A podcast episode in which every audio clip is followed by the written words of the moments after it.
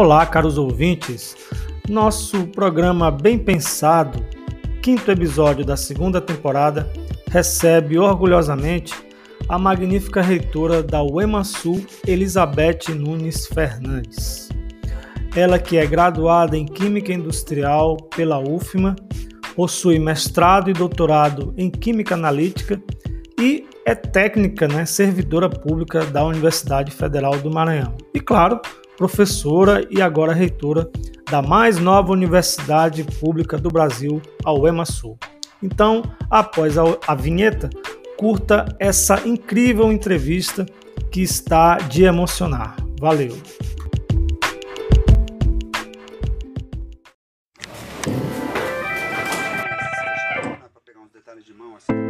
Vê aí, está tudo certo, tá? Né?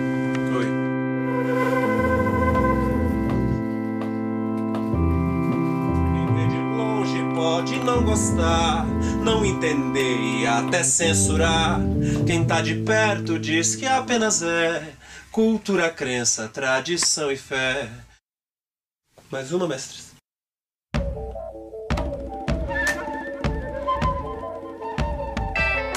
A gente vê, a gente ouve, a gente quer.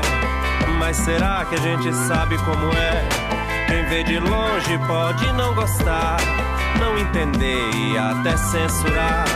Quem tá de perto diz que apenas é cultura, crença, tradição e fé. A gente vê, a gente ouve, a gente quer. Mas será que a gente sabe como é? Quem vê de longe pode não gostar, não entender e até censurar. Quem tá de perto diz que apenas é cultura, crença, tradição e fé. De avião é céu, piso de jangada é mar. Livre pra poder chegar na curva do vento, um recorte no tempo, os extremos vão se encontrar. Livre pra poder contar. A gente vê, a gente ouve, a gente quer. Mas será que a gente sabe como é? Na rosa o olho visitar, pétalas e espinhos no mesmo lugar. Na rosa o olho visitar, pétalas e espinhos no mesmo lugar.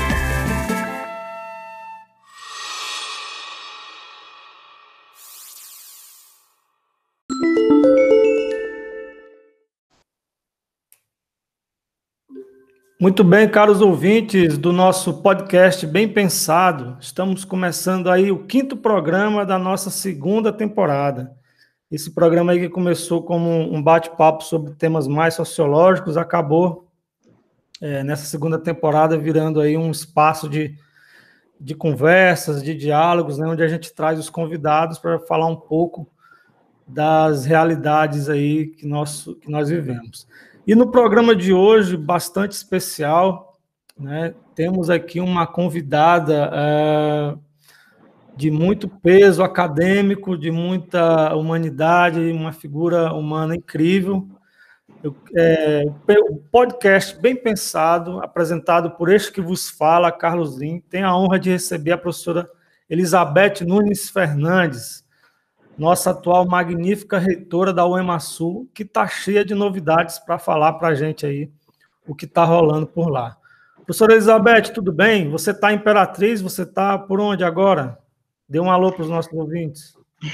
Olá, Carlos Lima, satisfação de estar aqui com vocês nesse espaço, obrigada pelo convite.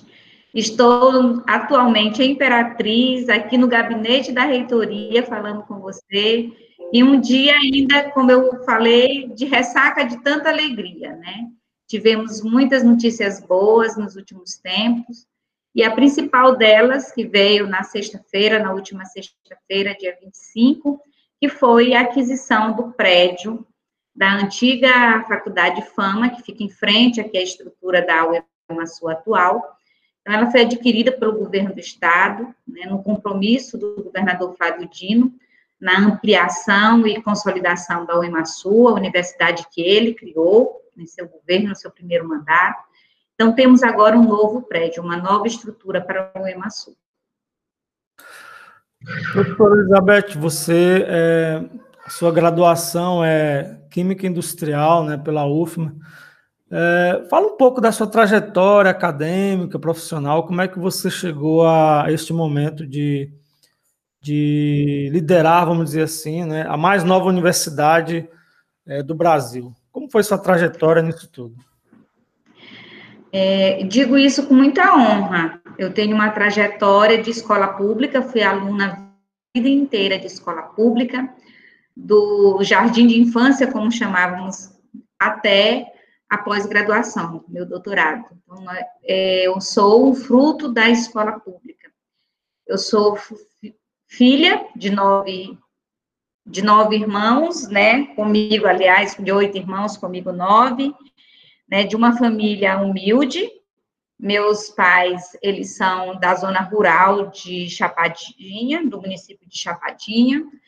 É, eu nasci em São Luís porque meu pai, como muitos né, dos pais que pensam no futuro dos seus filhos, investiu muito na educação dos nove filhos. Então, por conta das condições das escolas da época no município não atenderem, minha mãe qual cidade? Minha Chapadinha, no interior do Maranhão, né?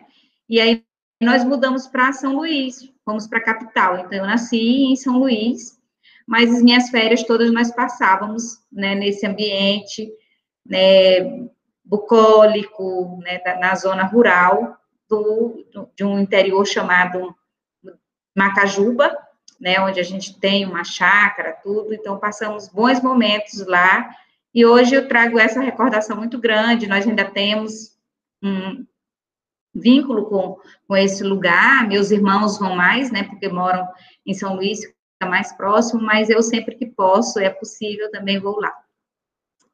Então, tive a minha trajetória, né, da educação em escola pública, por isso defendo muito a escola pública, ser o quão importante, principalmente para essas pessoas que não têm é, facilidade nesse acesso, então, descentralizar o ensino público, chegar mais próximo dessas pessoas é muito importante. Por isso, eu defendo tanto a questão do ensino público e da descentralização.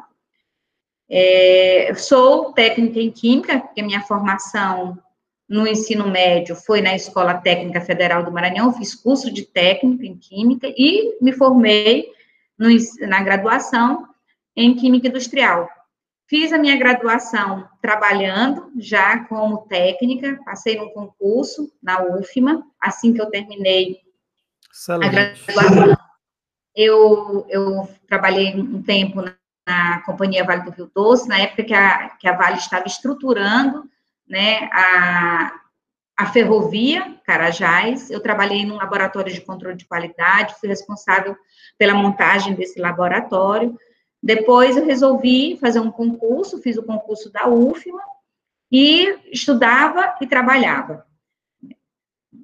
Depois de algum tempo, quando eu já estava terminando, já tinha terminado a graduação, é, fiz concurso para cá, na época o Césio EMA, né, para a carreira de magistério superior, fui aprovada, fui nomeada à época que eu já estava fazendo a minha, o meu doutorado, e aí, Carlos, eu quero deixar esse parênteses que é muito importante. A época que nós fizemos o concurso, é, acontecia assim, nós fazíamos o concurso e ficava muito tempo sem, sem ter perspectiva de quando seríamos nomeados, né? Então, neste ínter, eu tinha terminado, tava, já tava, estava terminando o mestrado, e aí eu fiz a seleção do doutorado e parti para o doutorado.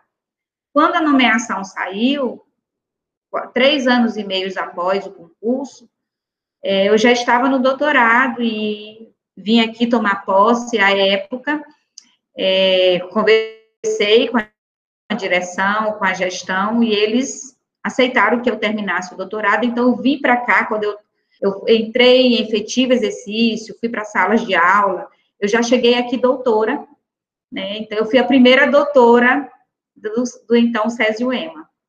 Ah, que legal, bacana. Muito bom. E, e...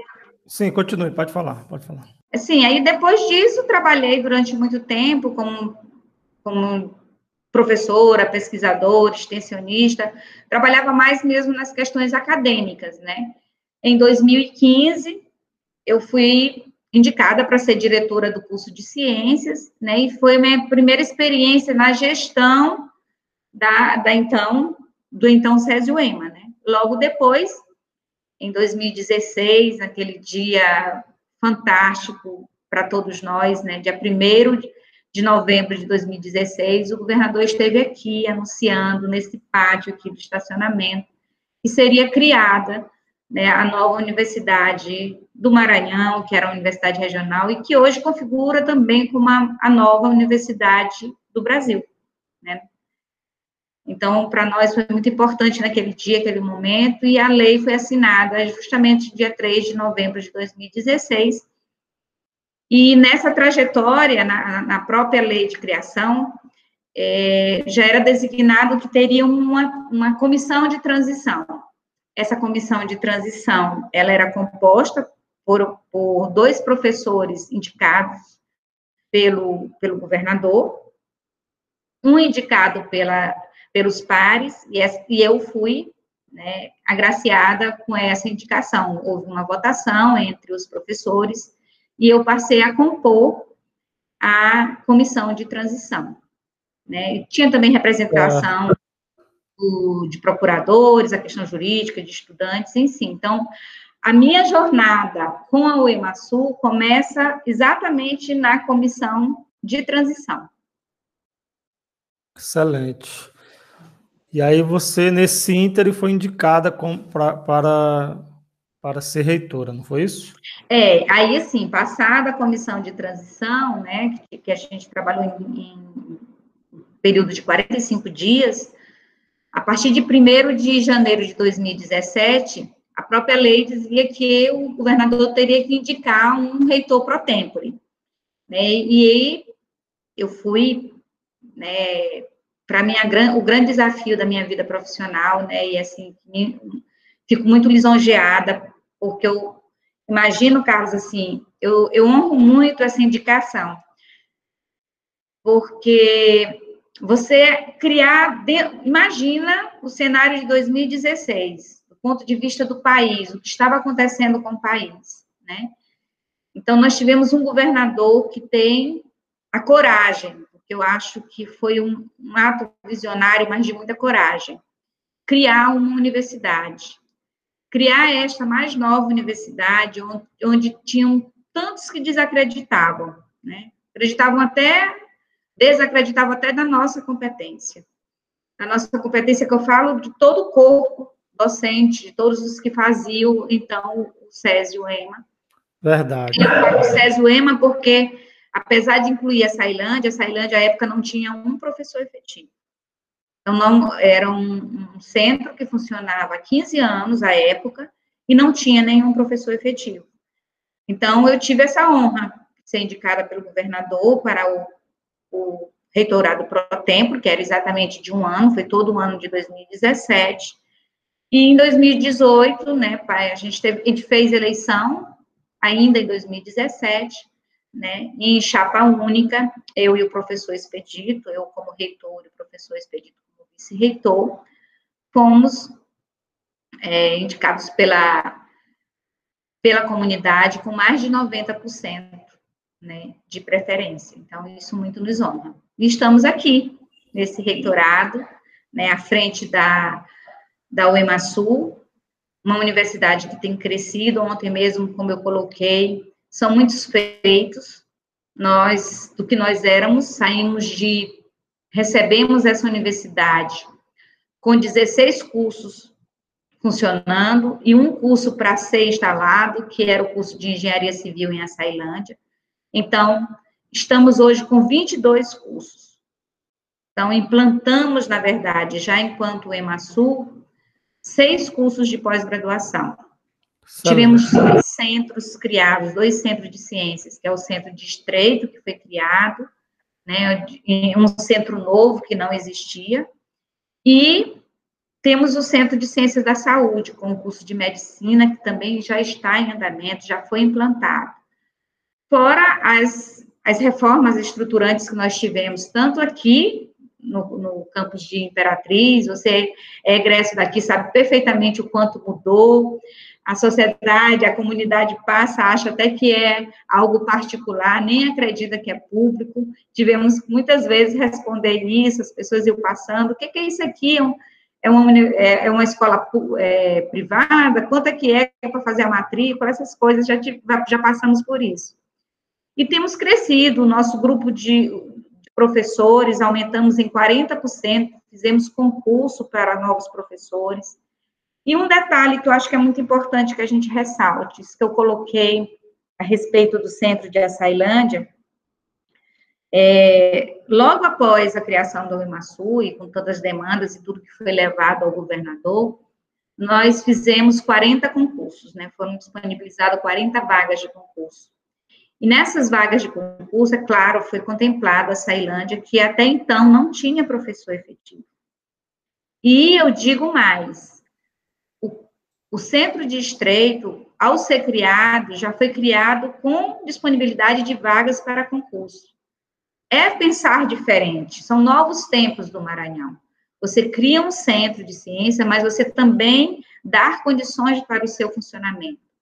Então, já foi criado também com disponibilidade de vagas para concurso, da mesma forma como o Centro de Ciências da Saúde. Ele tem sido também, ao momento que ele foi criado, já foram disponibilizadas 20 vagas para o centro. Que neste momento não ocorreu ainda, não foram efetivados esses concursos, por conta da lei complementar, né, que nós estamos aí em vigor, que nós não podemos fazer novos concursos, só a partir de 1 de janeiro de 2022. Acho que é mais ou menos isso. Não, tá bom demais. É, professor, então, já que a gente falou de Emaçu aí, é, eu me lembro bem que na divulgação do governador, quando o governador tuitou, inclusive, a informação de que seria criada esta nova universidade, alguns setores da própria UEMA, não é, tanto daqui como de São Luís, principalmente, e até alguns agentes políticos né, se colocaram contra né, essa, esse, esse investimento. Como é que foi isso? Teve os embates aí? Como é que foi isso nos bastidores aí? Você lembra? Bem, Carlos, eu acho que aquilo ali foi um momento também da surpresa, né? Porque quem está nos bastidores da política pode até imaginar que isso já tivesse sendo de alguma forma aventado. Para nós, não.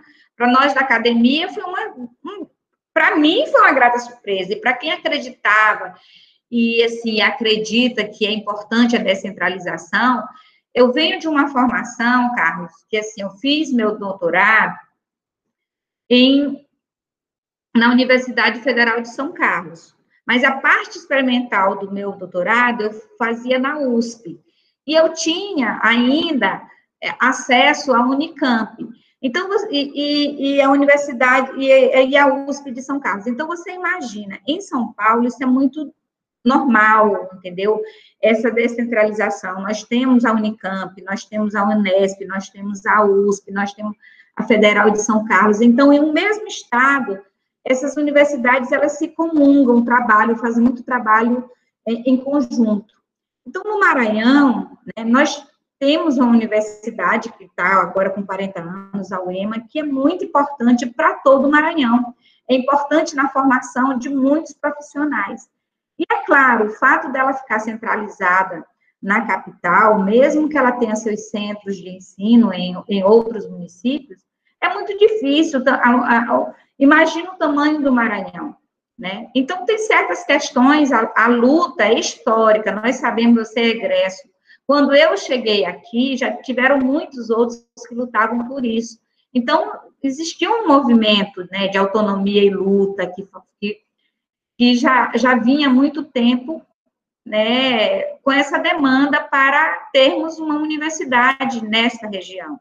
E como o próprio governador coloca, né, é, Imperatriz é a segunda capital do Maranhão, ele coloca isso com, muito, com muita ênfase, né, eu acho que vindo também, ontem ele fez discurso belíssimo e emocionante a respeito do pai dele, que isso, isso ele mesmo colocou no discurso ontem na Praça da Cultura, que o amor, o carinho que ele tem por essa região veio do pai, né? O, o pai plantou isso nele, isso é muito importante.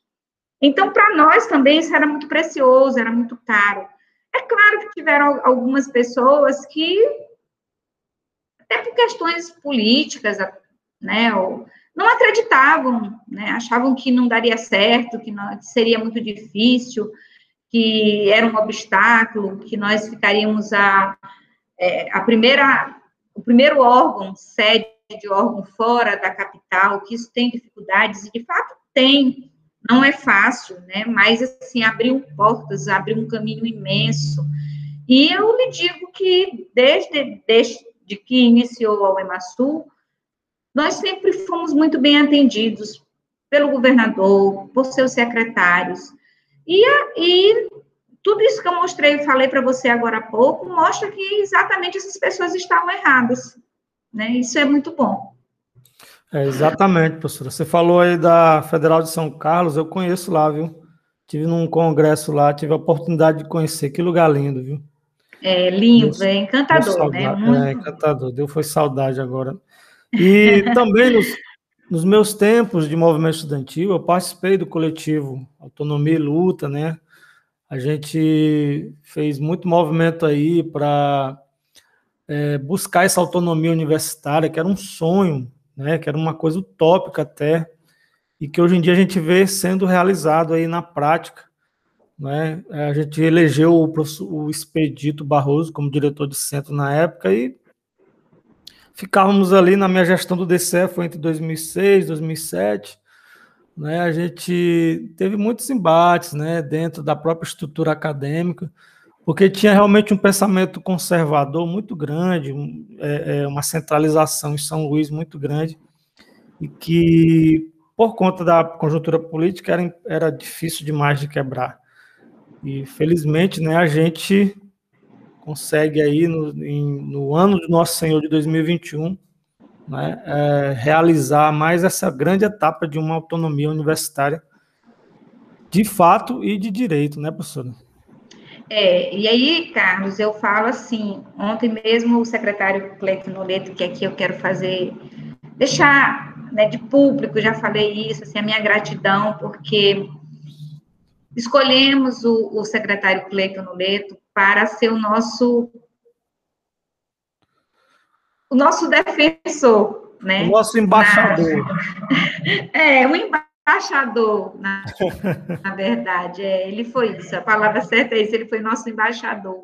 Né? Ele vestiu de fato, e, ele, e, e por que o escolhemos? Porque nós fizemos uma conversa com ele e é, de mostrar toda essa necessidade, porque imagina, Carlos, nós agradecemos e somos gratos até hoje, não é, não é, não é aqui nas minhas palavras, não é nenhum tipo de, de crítica ou insatisfação, mas de necessidade mesmo. Você sabe que uma universidade como a nossa, né, que era um centro de, de ensino, viramos uma universidade, a universidade que veio com cargos de direção, né, reitoria, a gestão superior reitoria, a vice-reitoria, as pró-reitorias, tudo isso ocupa espaço físico. E nós tivemos né, que nos acolher neste espaço que era antes um centro de, de ensino. Então, é, é natural que nós demandássemos um espaço físico melhor, não só para a questão da gestão, mas também para os cursos, como o egresso que você é, você sabe das necessidades que já vinham, eram demandas reprimidas. Exatamente. Nós somos uma universidade nova, mas nós somos uma universidade nova que recebemos 13 cursos que já estavam em funcionamento. Aliás, 12 que estavam em funcionamento e um para funcionar, que era o curso de engenharia civil lá de Açailândia, que nós recebemos este curso sem nenhum insumo, sem nenhuma licitação, sem nenhum professor. Então, contra para nós como implantado pela UEMASU. Então, as demandas que já existiam, elas continuaram e só cresceram. Então, nós precisávamos de espaço. E quando nós tivemos a oportunidade, soubemos que a faculdade que funcionava aqui nesse prédio à frente, ela, ele foi, foi desocupado, então era, era um regime de aluguel. Nós entramos em contato com a proprietária, fizemos uma visita ao local E daí começamos, fizemos um documento muito bem fundamentado e articulado para o gabinete do governador. Isso foi no auge da pandemia, aquela coisa toda. E conversamos com o secretário Cleito Noleto, que teve a sensibilidade, foi de uma escuta, de, de uma sensibilidade de rever, de pensar em tudo que ele já tinha passado aqui. Você sabe perfeitamente, Carlos, aqui nós já tivemos é, briga ou, ou, conflito entre alunos, não briga, mas conflito entre alunos de um curso e de outro. Em alguns cursos faziam. Não, foi briga mesmo. Eu tive né? Faz... Teve, era, é, faz... era briga mesmo, às vezes. é, eu, é, então, assim, o curso, os alunos faziam benfeitorias num bem público e achavam que a partir dali aquela benfeitoria era deles, então eles passavam a usar aquele espaço público como privado. Então, fechavam salas. Quantas vezes, às vezes a gente ia dar aula e, não, essa sala não pode, essa não pode, essa não pode, porque é de curso tal. Isso não, não existe. Nós temos um. Aqui é uma universidade pública e nós não podemos permitir algo dessa natureza. Os espaços, eles têm que ser iguais para todos os alunos, independente do curso. Nós sabemos que temos alguns cursos que por natureza, a sociedade acha que é mais importante que outro, mas para nós, enquanto gestão, não. Todos os cursos são iguais. Alguns precisam de estruturas melhores que os outros, em termos de que é, aquilo é intrínseco do, do, da, e as peculiaridades do próprio curso, mas não que um curso seja melhor que o outro. Então, um aluno de um curso A não pode ter uma condição e uma ambiência melhor do que um aluno do curso B. E isso acontecia, né? E você sabe perfeitamente, até melhor do que eu, né? Você vivenciou, como você, outros egressos. Quando demos a notícia desse, da aquisição desse prédio, a gente viu, né? Eu recebi vários, várias mensagens, vimos também nas redes sociais, a alegria dos egressos. Porque era um sonho, era uma utopia, na verdade. Essa estrutura à frente da, da, da do ensino público, ela se impunha, mostrando assim que o ensino privado era melhor. Era essa a sensação que nós tínhamos. E agora não. Agora somos um conjunto só. O secretário Cleito Noleto já está fazendo tratativas com a prefeitura. Vamos criar aqui um espaço único dos dois prédios. Coisa boa, realmente.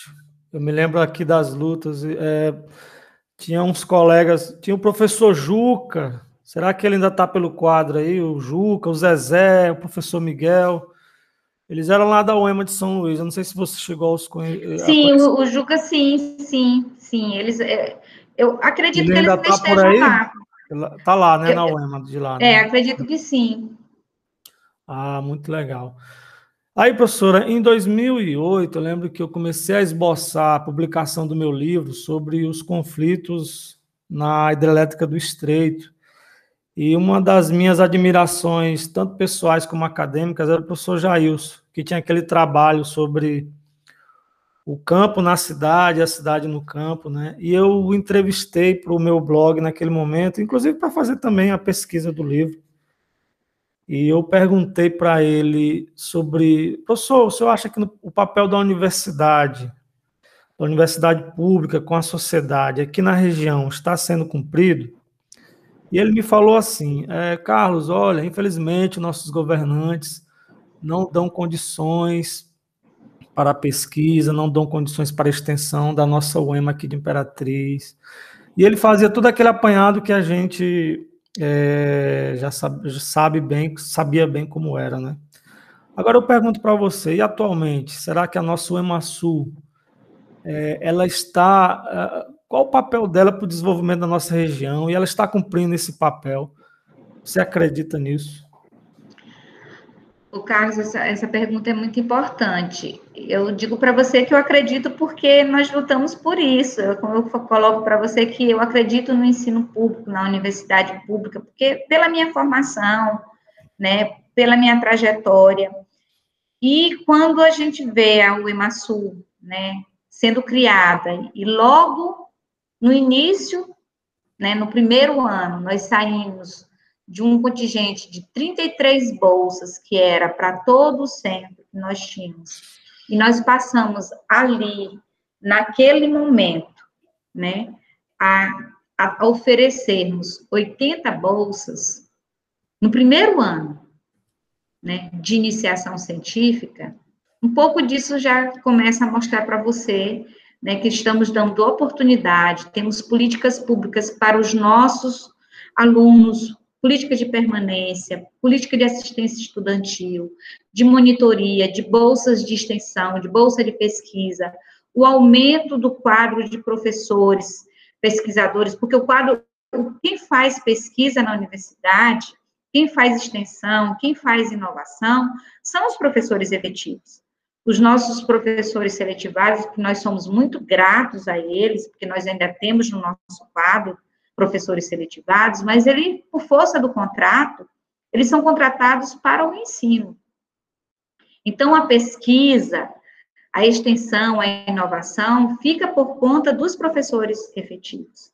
E, é claro, aumentar a qualificação desses professores para que a gente possa é, promover pesquisas na região, e aí, quando eu coloco para você, chegam, chegam 40 novos professores, muitos deles não são da nossa região, e aí nós temos a obrigação, enquanto universidade pública, enquanto universidade regional, conhecer a nossa, se aproximar da nossa sociedade, conhecer o nosso entorno. Então, é para isso que nós estamos trabalhando. Então, é nesse sentido que nós fazemos a nossa gestão. Coisa boa, muito bom, muito bom. É, já que a gente falou do professor Jailson, né, ele foi um dos nossos queridos é, professores que se partiram, que partiram, né, no ano, no ano que passou, que se foram, né, devido às complicações aí da, da pandemia. Professora, como é que a universidade ficou nesse último ano com essa pandemia? Como é que como é que estavam as coisas por aí? Como é que a gente, como é que vocês se viraram com essa, com essa loucura toda que tomou conta do país e do mundo?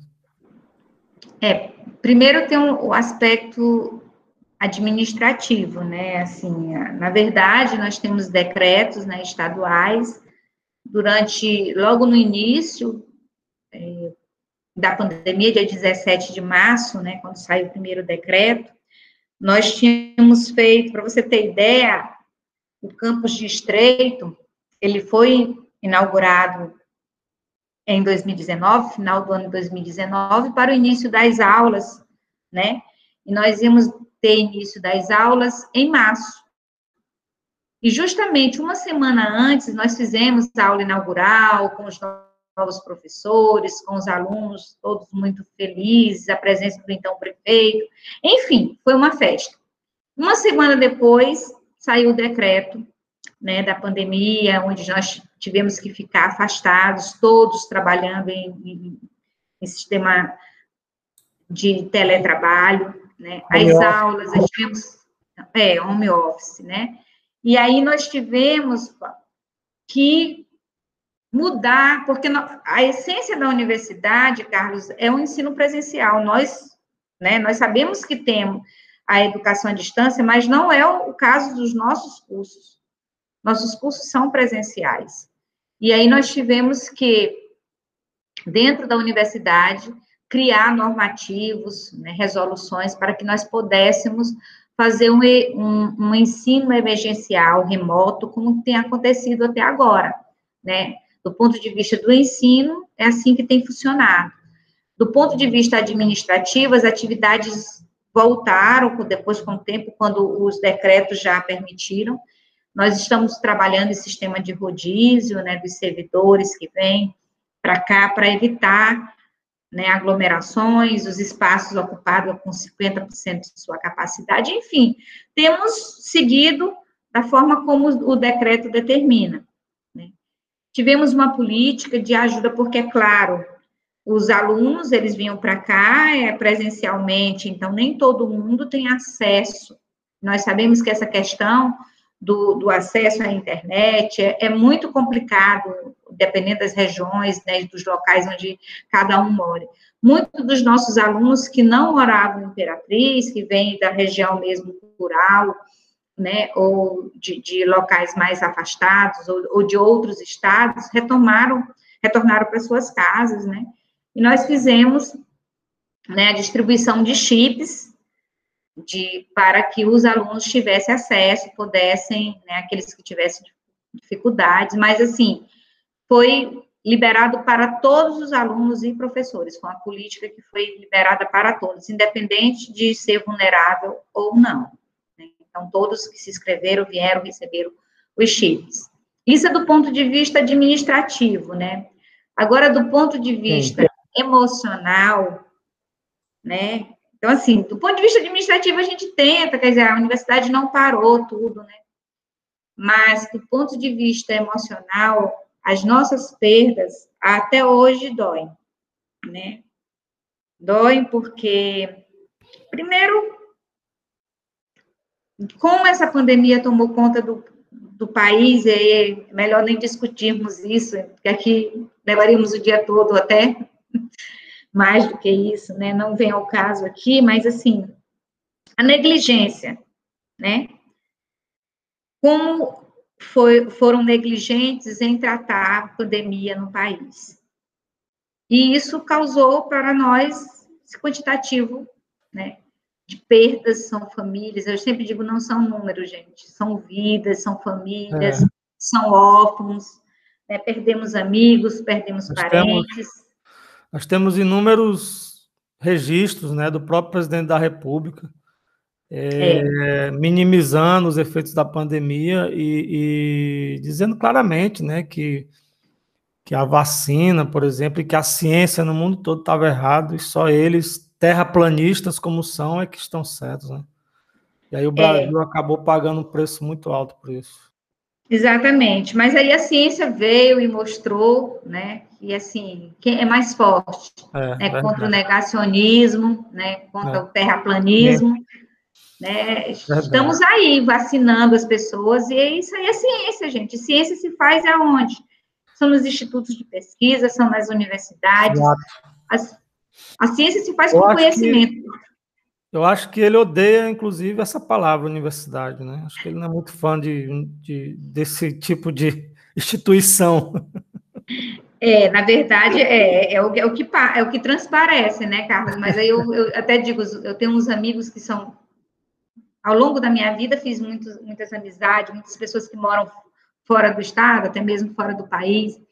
E aí, os que moram fora do estado um brinco muito comigo. Mas o teu país é outro. Às vezes, eles, toda vez que eles ouvem alguma notícia do Maranhão, né, e da condução, como o nosso governador vem conduzir a pandemia, que é totalmente diferente, o Nordeste em si, né, o consórcio Nordeste, como, como se colocou, e alguns outros governadores que têm, né, um compromisso público né, com o povo que o elegeu, nós vivemos num, num, Estado democrático de direito, mas, né, a, o, os, os, eleitos foram eleitos pelo povo, né, e o, o governo é do povo, e é pelo povo que ele tem que trabalhar. Então, quando a gente vê como esses governadores conduzem, aí a exemplo do governador Flávio Dino, eu sempre tenho amigos que que colocam isso, né? Ah, mas tu vive no, no, no, no universo paralelo. Diz que o Maranhão vive no universo paralelo. Mas a gente sabe que não, apesar de tudo, de todos os esforços, tudo isso que vem acontecendo na esfera federal nos afeta do ponto de vista social. Nós temos aí a volta da fome, né? nós temos o desemprego, né? nós temos uma, uma situação, um retrocesso muito grande. Na área educacional também, porque se nós já tivéssemos vacina, claro que nós já teríamos voltado às nossas atividades presenciais. Isso é muito claro para todos nós. Né? É, então, assim, é, a gente não pode, de forma alguma, esquecer disso, né, e deixar de falar disso. E quanto aos nossos colegas que se foram, é que presto aqui minha homenagem ao professor Jailson, a professora Nice Rejane, que estava aqui conosco no Impressionante, não é? Coordenando um programa lindo, maravilhoso, que é o Caminho do Sertão, que vai levar 800 vagas né, para as unidades avançadas, para a formação de professores, nos municípios de Amarante, de Tinga, de Vila Nova dos Martírios, de Porto Franco. Então, assim, é muito importante, nós estamos levando para, para o município o ensino superior, a formação de professores, isso é importante demais para a educação básica desses municípios. Então, ela fazia isso com muito amor. Você conheceu né, a Anice e Sim, sabe o quanto que ela é, é, era uma pessoa que colocava amor naquilo que ela acreditava. Então, era um, um projeto muito lindo que ela estava coordenando coordenando com maestria, né, com muito sucesso, e nos, isso nos abalou demais. A perda dos nossos colegas, né, o Magno Urbano, que mesmo não tendo sido Covid, mas também aconteceu, era, e foi uma pessoa que lutou muito. Ontem, o, o professor Frazão também, então, assim, que foi por Covid. Ontem, quando eu estava ali naquela cerimônia, eu lembrei muito deles, Carlos, muito mesmo, porque foram pessoas da luta, que lutaram e que estariam muito felizes em ver aquilo ali se tornando uma realidade. Sonharam junto conosco, né? Então, é, é, é sempre uma lembrança muito boa, são pessoas que vão ficar na nossa memória, vão ficar, terão sempre o nosso respeito, né? E fica a dor da partida, com certeza. Fica aqui nossas homenagens, então, a essas figuras humanas tão queridas, né? Que nos deixaram tão cedo, como diria Renato Russo e a Legião Urbana, cedo demais, né? É, cedo professora, demais. Sim, professora, uh, já que ganhamos um prédiozão lindo, suntuoso aí, com certeza vamos ganhar mais cursos, né? Você já tem, assim, mais ou menos a ideia de quais novidades em termos de cursos nós teremos aí? Essa é uma pergunta que a comunidade toda faz, né? Eu estou só repassando. Sim, Carlos, e aí eu, eu, eu, volto até aquilo que você colocou das palavras do professor Jailson, né? E quando você me pergunta a respeito de que a universidade está cumprindo o seu papel regional, né? É, é importante, nós estamos agora construindo o nosso PDI para os próximos cinco anos. O PDI é o Plano de Desenvolvimento Institucional. E nesse plano de desenvolvimento institucional, nós temos também dentro dele faz parte como um dos componentes, que é o projeto pedagógico institucional. Lá nós também prevemos os cursos, né? Temos o curso de direito que virá, que já estava no PDI anterior para, o, para a cidade de Açailândia, ele já está com uma comissão de implantação, sendo elaborados todos os documentos para passar no consumo, então nós teremos o curso de direito, temos a previsão do curso de assistente social também lá para a Sailândia. Aqui na criação do Centro de Ciências da Saúde tem a previsão do curso de farmácia, né? Que, que também é, é um curso importante, né? Para toda a região. E estamos elaborando agora nosso novo PDI, com essa nova estrutura e com tudo que, que virá, nós temos que ver qual é a necessidade da região e pensando em otimização, otimização de espaços, em, em na, na ideia de que tenhamos espaços que sejam coletivos para todos os cursos e não espaços individualizados, porque hoje a, todos os gestores das universidades, eles fazem essa meia-culpa, né, de entender que a universidade requer investimentos muito altos, né, para que você tenha uma educação de qualidade. Então, é necessário que nós, enquanto gestores, planejemos os cursos também pensando nessas questões, né, na otimização de espaços, espaços mais coletivos, espaços multifuncionais, onde vários cursos, cursos possam usar os mesmos espaços, né, de acordo com suas afinidades de área. Temos o curso de zootecnia também, que está previsto, talvez, para o Centro de Ciências Agrárias. E o que ainda virá na construção desse novo PDI aí, que vai ser aventado né, por esses novos professores, pela, pelas demandas sociais, mas teremos sim ampliação de vagas e cursos. Excelente, professora. Uh, muito bom mesmo. E outra pergunta também que até me pediram, uma pessoa chegou para mim, rapaz, já que você vai entrevistar a Magnífica lá, pergunta para ela sobre ah, na área da pós-graduação, nós vamos ter novidades por aí, porque é outra demanda, professora, que eu acredito que esteja reprimida. Eu, por exemplo, né, além desse trabalho de jornalismo, eu também sou professor de história na, no, ensino, no ensino, na rede estadual de ensino, e muitos colegas sentem falta de um mestrado, de um doutorado aqui, né, porque ah, boa parte tem que sair, tem que ir para outras cidades distantes, ou São Luís, ou Belém, ou Goiânia. É, então, o que, que tem aí de novidade na pós-graduação, é, estrito senso, professora, para a gente? O que, que vai ter de novo aí? Então, Carlos, é bom a gente. É que bom que você fez essa pergunta, porque acho que a gente precisa esclarecer algumas coisas, precisa compreender. Às vezes o senso comum precisa compreender como, como funciona a universidade, não a universidade, mas todos os normativos.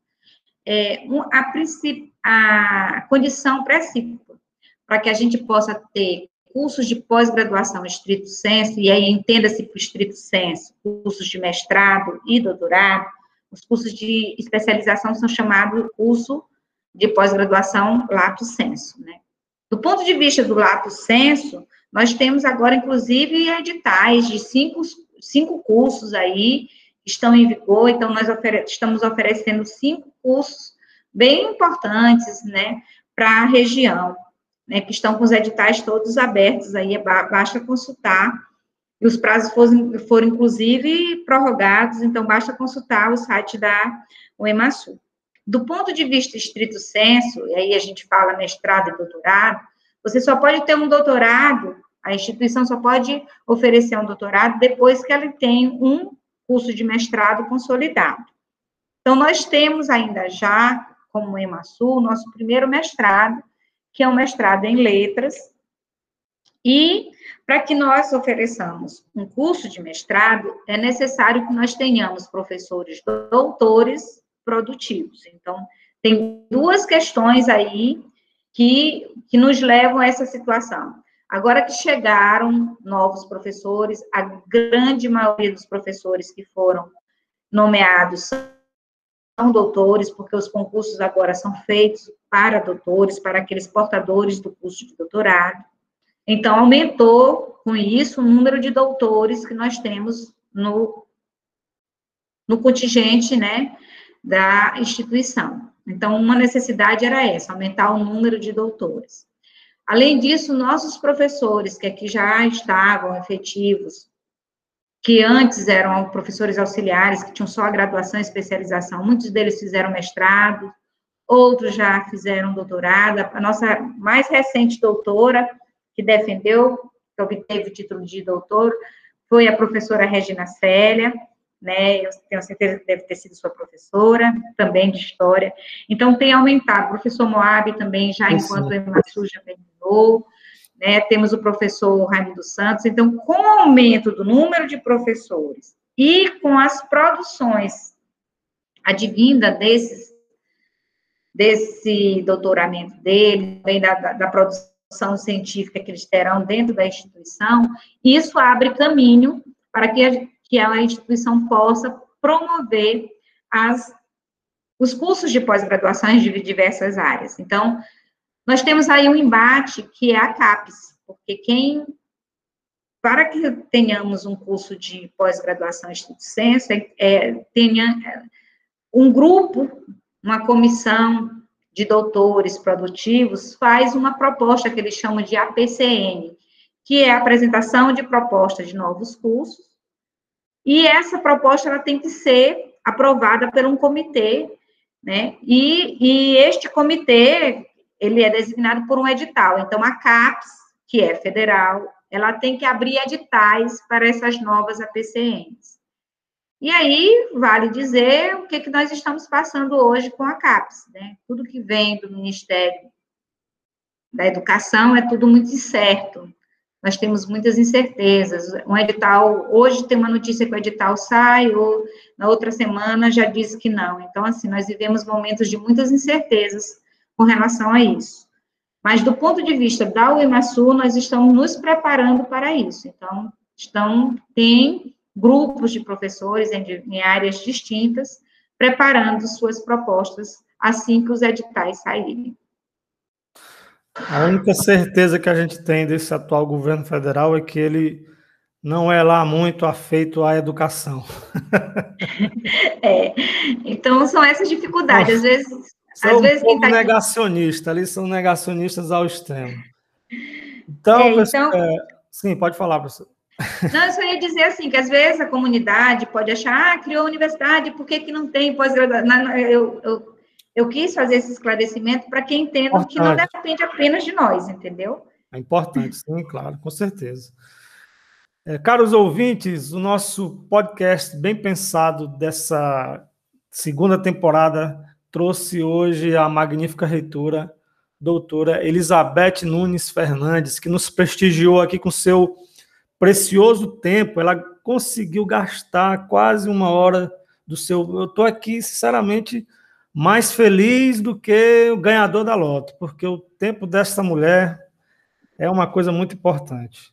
Obrigado, professora, realmente por nos ter prestigiado aqui nesse programa.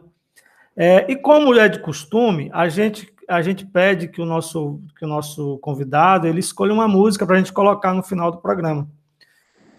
E aí eu queria que você é, escolhesse sua, fizesse suas considerações finais aí, né? Mandasse o seu alô final. Se você quiser colocar mais alguma coisa, acrescentar mais uma coisa aí, fique à vontade, né? E vá pensando aí já na música que você vai escolher para gente.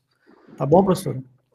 Tá bem, muito obrigada, Carlos. É, é sempre um, uma satisfação muito grande falar da UEMASU, aquilo que a gente tem trabalhado aqui, é uma equipe.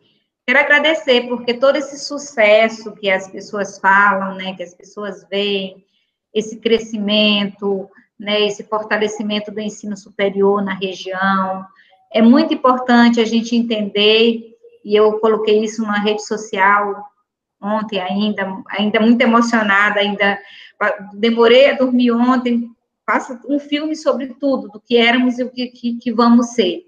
Porque eu acredito muito nessa instituição, mas acredito na força do nosso trabalho, né, e é um trabalho muito coletivo, e aqui eu quero agradecer a todos que fazem o EMASU, todos os nossos professores, todos os nossos técnicos administrativos, todos os nossos estudantes, né, que estão aqui conosco, que nesse momento da pandemia também estão junto conosco, que acreditaram nessa instituição, continuam acreditando, e que nunca param, né, nunca param de sonhar e, e, desejar algo mais. A universidade ela tem que ser dinâmica mesmo. As demandas não param, não param nunca.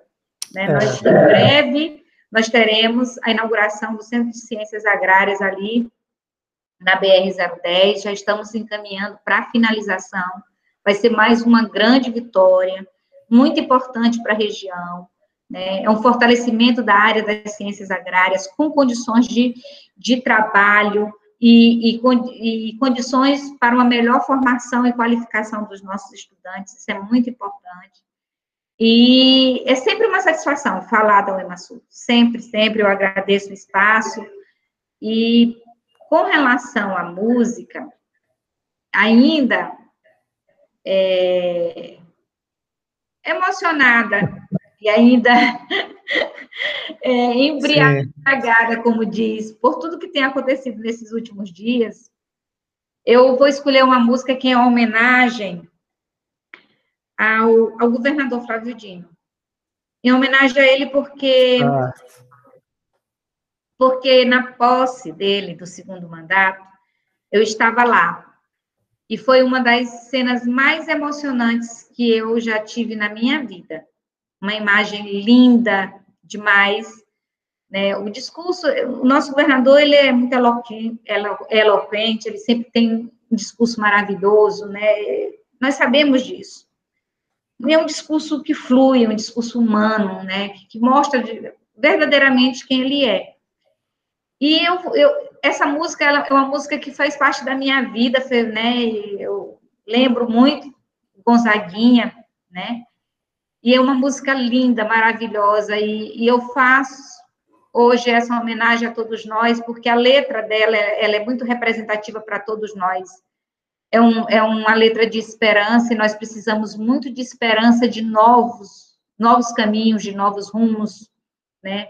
seja nas nossas vidas, seja na nossa política, seja para a nossa sociedade. Nós precisamos de uma, uma, uma sociedade mais igualitária, nós precisamos de justiça social. Então, fica para nós, né, a, a música que eu escolho é Nunca Pare de Sonhar, do Gonzaguinha. Muito bonita, conheço. Hoje uma criança que brincava me falou. Muito linda. Boa escolha, professora. Só Obrigada. tenho a agradecer aqui, né, por, pela, de novo, pela sua presença, né?